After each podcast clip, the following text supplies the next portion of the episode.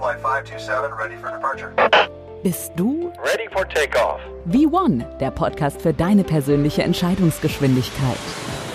Vintier Brunnbauer hat mehr als 20 Jahre Erfahrung als Pilot im Gepäck und bildet auch aus. Für Vintier zählen Verantwortung, Entscheidungen, Vertrauen. Hol dir den gewünschten Auftrieb. Auf zum nächsten Ziel, dein eigener Erfolg.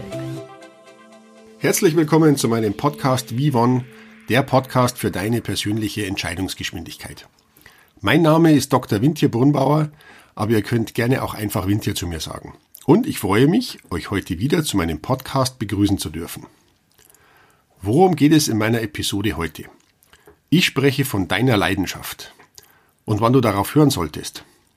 Und wenn es dich gepackt hat, dass du nicht mehr loslassen sollst. Dafür darfst du dich auch gerne von anderen Dingen lösen, wenn es eben keine Leidenschaft gibt. Was ist meine Leidenschaft? Das Thema, an dem ich nicht vorbeikomme, ist Fliegen. Damit meine ich natürlich nicht den Sturz von der Tischkante, sondern das Führen von Flugzeugen. Aber was ist es daran so interessant und so faszinierend? Für mich ist es zum einen die Herausforderung, dieses höchst komplexe technische Gerät, bei dem man sich auch durchaus mal umbringen kann, wenn man nicht genau weiß, was man tut, bedienen zu können. Dieses auf der Piste Gas geben, dieses Beschleunigen, in den Sitz reindrücken, dann eigentlich viel zu schnell diese Piste hinunterrasend, dem Zaun entgegenschießend, rechtzeitig abheben und dann in die Luft hinweg schweben. Ready for takeoff. ist einfach geil. Später dann, wenn man in einem Reiseflug ist, ob es jetzt 1000, 3000, 5000, 10.000 oder 15.000 Meter hoch ist, man sieht, wie die Erde unter einem wegschwebt, weggleitet. Selber hat man eigentlich gar kein Gefühl, wie schnell man eigentlich ist. Man merkt nur, es muss verdammt schnell sein. Ab und zu hat man das Glück, dass Wolken an einem vorbeiziehen. Da kann man es dann ansatzweise erahnen. Aber anschließend dann wieder zu landen, runterzukommen, am Schluss auf einem Stück Piste, das höchstens zweieinhalb Kilometer, vier Kilometer lang ist, da genau zum richtigen Zeitpunkt mit der richtigen Geschwindigkeit am richtigen Ort aufzusetzen. Und dann natürlich anschließend das geile Gefühl, wenn man nach einem geglückten Flug das Fluggerät wieder so abgestellt hat, wie man es vorher genommen hat, und zwar ohne Kratzer oder ähnlichem. Das macht richtig Lust. Zum anderen fordert das Führen von Luftfahrzeugen natürlich höchste Konzentration. Alle Probleme, die vorher ganz wichtig waren, treten ja unmittelbar in den Hintergrund. Dinge, die einen vorher noch die Stirn runzeln ließ, sind nicht mehr existent. Und erst, wenn man anschließend wieder am Boden ist, dann kommen natürlich sämtliche Probleme wieder auf einen zu. Und zwar unmittelbar. Das ist auch der Grund, warum man nie vom Fliegen genug kriegen kann, weil jedes Mal, wenn man in der Luft ist, kann man sämtliche Probleme vergessen. Dabei bin ich ja quasi erst auf dem zweiten Bildungsweg zum berufsmäßigen Pilotenschein gekommen. Mein Vater hatte mir damals gesagt, du studierst zuerst, du wirst kein Pilot. Wir hatten damals die alten Piloten im Freien gesehen. Mein Vater war ähm, Mitglied vom Vorstand. Und da hat man eben gesehen, die Leute, die halt so Anfang 60, Mitte 60 waren, dass die, ja, wie soll man sagen, nicht wirklich gut ausgesehen haben. Das war noch die goldene Zeit, da war Fliegen wirklich noch Fliegen, richtige Knochenarbeit. Und mein Vater hatte Angst, dass ich mich auch so zurichte, beziehungsweise das ja nicht wirklich überleben würde. Und aus diesem Grund hat er gemeint, ich soll lieber studieren. Was ich dann zum späteren Zeitpunkt mache, ist mein Problem. Nun hatte ich ja ganz zum Anfang eigentlich gar keine Lust zum Fliegen. Meine erste bewusste Entscheidung zum Fliegen war, als ich vielleicht sieben oder acht war. Eigentlich, ich wollte nicht fliegen. Es, es war so ein, ja, Angst vor dem Unbekannten, so ein Unbehagen. So, jetzt bin ich in dem Flugzeug von meinem Vater, was soll das? Mein Vater hatte sich eben kürzlich davor ein Flugzeug gekauft, oder näher beteiligt, und musste das natürlich seinen Freunden zeigen. Und ich wollte das nicht als sieben, achtjähriger, ich meine, mein Vater macht irgendwas mit seinen Freunden, äh, ich bin nicht im Mittelpunkt, was soll das? Ja, dann hat mein Vater gemeint, es ist ganz einfach, entweder du steigst jetzt ein und fliegst mit, oder du bleibst einfach vor der Halle stehen und in einer Stunde kommen wir zurück und dann schauen wir, was wir dann im Anschluss machen. Könnt ihr euch ja vorstellen, wie ich da alleine eine Stunde vor dieser Halle hätte warten sollen. Ja, ich ihm auch nicht, also bin ich ihm eingestiegen und mitgeflogen.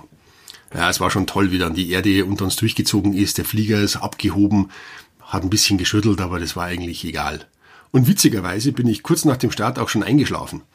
Dieses sonore Brummen des Motors und natürlich dieser leicht reduzierte Luftdruck, da werden die Augen ganz schön schwer. Und eigentlich war es ja gar nicht so schlimm. Nach der Landung bin ich wieder aufgewacht, ähm, ganz klar. Ja, und dann im Anschluss, ja, im Anschluss musste ich dann immer auf dem Co-Pilot sitz, sitzen, um meinen Vater natürlich zu unterstützen, weil der konnte das ja dann anschließend alleine nicht mehr. Und somit war das aus meiner Sicht heraus sozusagen, ja, Start einer lebenslangen, also bis jetzt zumindest lebenslangen Leidenschaft. Später dann, da war ich schon über 30, wurde ich eben in diesem Verein, wo mein Vater damals tätig war, gefragt, ob ich nicht Interesse hätte, unseren Ausbildungsleiter zu beerben. Ob ich denn nicht Interesse hätte, eine allgemeine Berechtigung für Fluglehrer oder zum Fluglehrer zu machen. Und ich konnte mich dann natürlich nicht zurückhalten und musste dann natürlich ran. Just zu jener Zeit war allerdings auch ähm, die Einführung der neuen europäischen Regeln angestanden. Somit reichte es nicht einfach nur, diese Berechtigungen zum Fluglehrer zu machen, sondern man brauchte auch noch eine Berufspilotenlizenz. Ja, so eine Berufspilotenlizenz, die ist aber eigentlich bloß halb so viel wert, wenn man nicht auch noch eine Instrumentenberechtigung hat, also sprich eine Berechtigung in den Wolken fliegen zu dürfen.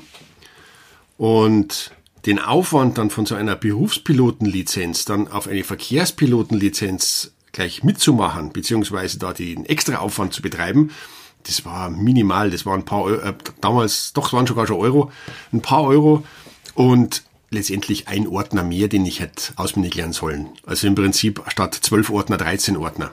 Also, ihr kennt es ja selber, man schert sich das Ganze schön von eins auf zwei, von zwei auf drei, von drei auf vier und so weiter. Und wenn wir es machen, machen wir es gescheit. Diese besagte allgemeine Luft Fluglehrerberechtigung, die habe ich bis heute nicht. Aber dafür einen Verkehrspilotenschein. Okay, roger that. Und ich bin Gott sei Dank im Herbst 2008 fertig geworden.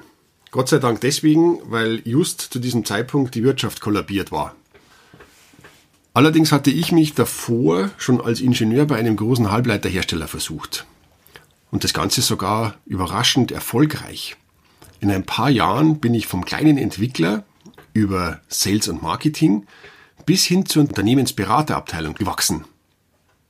Allerdings ist halt ein Ingenieur, der eigentlich nach Lösungen sucht, in so einer Abteilung tut sich schwer. Ich merkte halt, dass ich als Ingenieur und Lösungssucher Fragen hätte stellen sollen. Ich stelle aber keine Fragen, sondern ich suche Lösungen. Und das war dann für mich eine gewisse Herausforderung, meinem Chef zufriedenzustellen und ähm, ja diese Aufgaben, die mir da gestellt wurden, zu lösen.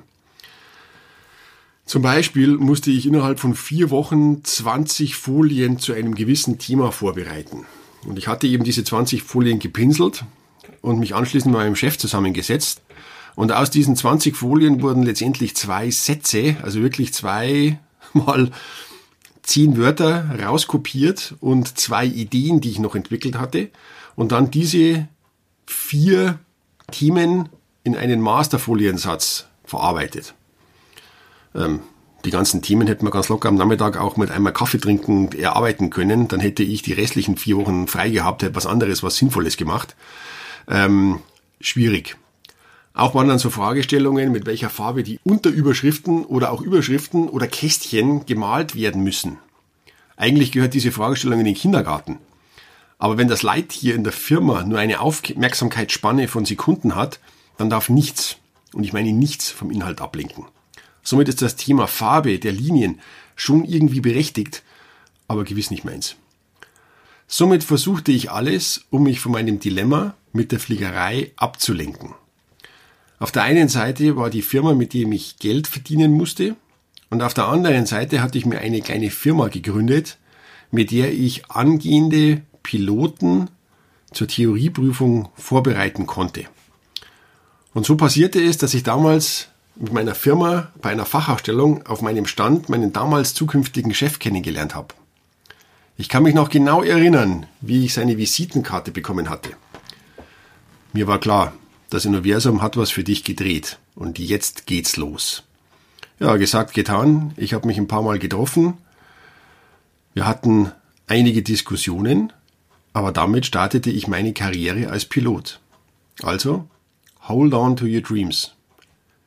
Natürlich musst du deinen Träumen auch eine Chance geben, wenn du deine Entscheidungen triffst. Wie meint Lotto Bayern? Nur wer mitspielt, kann auch gewinnen. Damals hatte sich das alles irgendwie gefügt. Aber hattest du schon mal eine Gelegenheit zur Lebensreflexion? Dazu kann ich euch die Rauhnächte empfehlen. Das ist ein Zeitraum zwischen Weihnachten und Heilig Drei König. Das Wort Rau kommt nicht von Rau wie der gefrorene Tau auf den Feldern oder Raureif, sondern kommt von Rauch bzw. Rauchgaben, die verfeuert werden während dieser Zeit. Während dieser Zeit eben wird das vergangene Jahr und das kommende Jahr reflektiert. Zum Beispiel kommen da Fragen auf wie, wenn du in einem Jahr sterben würdest, was würdest du tun? Was wäre, wenn du einen Monat sterben würdest? Was, wenn morgen? Doch damit möchte man sich am liebsten überhaupt nicht befassen. Aber man merkt schon, das sind wichtige Themen. Mir kam zum Beispiel spontan der Gedanke, dass ich mich unsterblich machen möchte. Insbesondere mit meinem etwas sonderbaren Vornamen. Naja, mal schauen, ob das klappt. Zum Thema Lebensreflexion hat mir auch der Film von Pixar mit dem Titel Soul sehr gut gefallen. Mich hat einfach die Hauptperson, ein einfacher Musiklehrer, fasziniert, wie er durch seine Leidenschaft getrieben unter allen Umständen über Umwegen versucht, seinen Traum als Jazzmusiker zu verwirklichen. Irgendwie erkenne ich mich da wieder. Und wie er es dann wirklich geschafft hat, bei seiner ersten Session sofort erfolgreich mitspielen zu dürfen, fragt er sich, warum er sich so komisch ohne Euphorie fühlt. Eigentlich hat er da jahrelang hingearbeitet. Und endlich ist es soweit und irgendwie, er fühlt nichts. Und er bekommt dann, wie, wie er die Frage seiner Kollegin stellt, als Antwort die Geschichte von dem jungen Fisch, der sinngemäß den alten Fisch fragt, wo denn der Ozean sei. Daraufhin antwortet der alte Fisch, der Ozean? Aber da bist du doch mittendrin. Da meint der junge Fisch, Ozean? Ich bin doch im Wasser. Wo ist der Ozean? Das sollte uns alle zu denken geben. Wir sind oft schon dort, wo wir hinwollen, ohne es selbst zu erkennen. Warum erzähle ich euch das? Checkliste. Erstens, höre auf deine Leidenschaft. Du weißt, wann etwas gut und wichtig ist. Zweitens, wenn ich merke, dass mich ein Thema gepackt hat und ich Leidenschaft spüre, durchziehen. Lass dich nicht ablenken. Drittens, Löse dich von Dingen, wo du keine Leidenschaft empfindest. Checkliste completed. Vielen Dank fürs Zuhören und ich freue mich schon auf das nächste Mal. Bis bald, euer Windtier.